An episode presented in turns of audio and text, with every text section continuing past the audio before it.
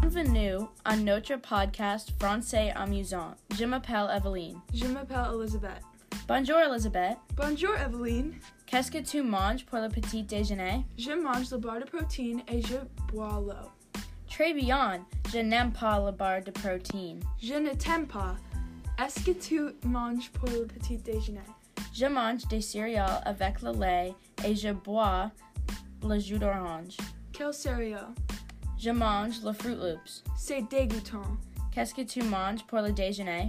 Pour le déjeuner, je mange la salade avec la pomme et je, je bois l'eau. Ouh là là, la salade est délicieuse. Oui, très bien.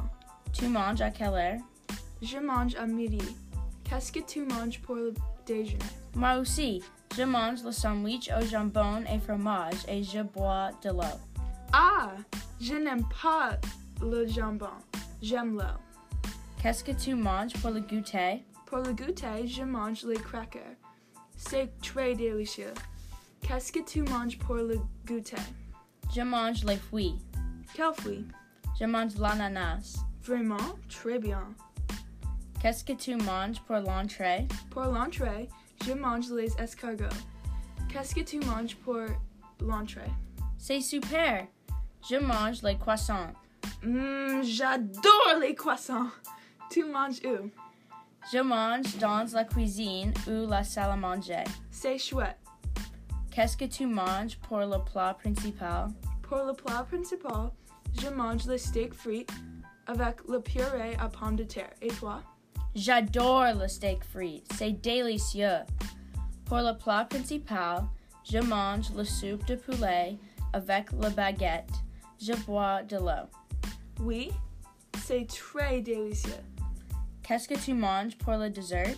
Ouh, pour le dessert, je mange le mi-fi, le gâteau, les biscuits et le pain au chocolat. Qu'est-ce que tu manges pour le dessert? C'est magnifique! Pour le dessert, je mange le pain au chocolat, le mille feuille, le tarte aux pommes, les bonbons et les crêpes.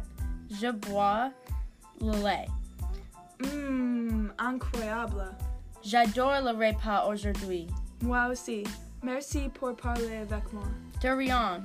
Le podcast c'est fini. Merci pour écouter le podcast français amusant. Au revoir. Au revoir.